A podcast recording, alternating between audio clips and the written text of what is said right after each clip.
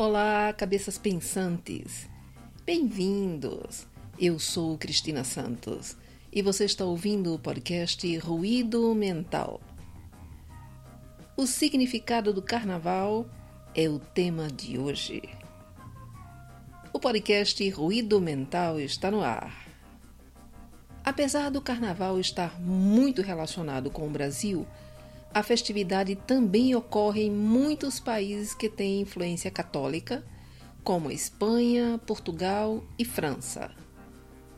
Isso porque, segundo a Enciclopédia Britânica, a origem do carnaval está nos costumes católicos do antigo Império Romano.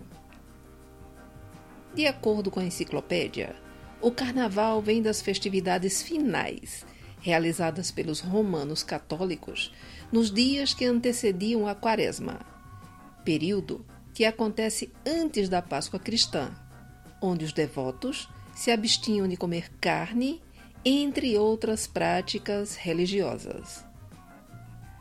A plataforma inglesa também indica que a própria palavra carnaval vem do latim carnis levale, que significa tirar ou remover a carne. Atualmente, a data do carnaval ainda depende dos 40 dias antes da Páscoa e por isso ocorre em dias diferentes todos os anos, mas sempre entre os meses de fevereiro e março. O carnaval moderno carrega muito da sua origem católica, mas as festas dos antigos romanos podem ter evoluído de festivais primitivos que eram amplamente celebrados antes do cristianismo ser a religião oficial do Império Romano, o que aconteceu em 380 depois de Cristo. Um deles é um festival feito em homenagem ao início da primavera, do Ano Novo e ao renascimento da natureza como conta a Enciclopédia Britânica.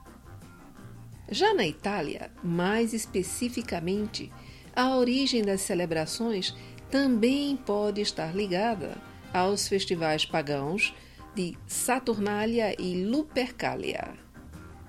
O primeiro era realizado em honra ao deus Saturno e ocorria no solstício de inverno, em dezembro.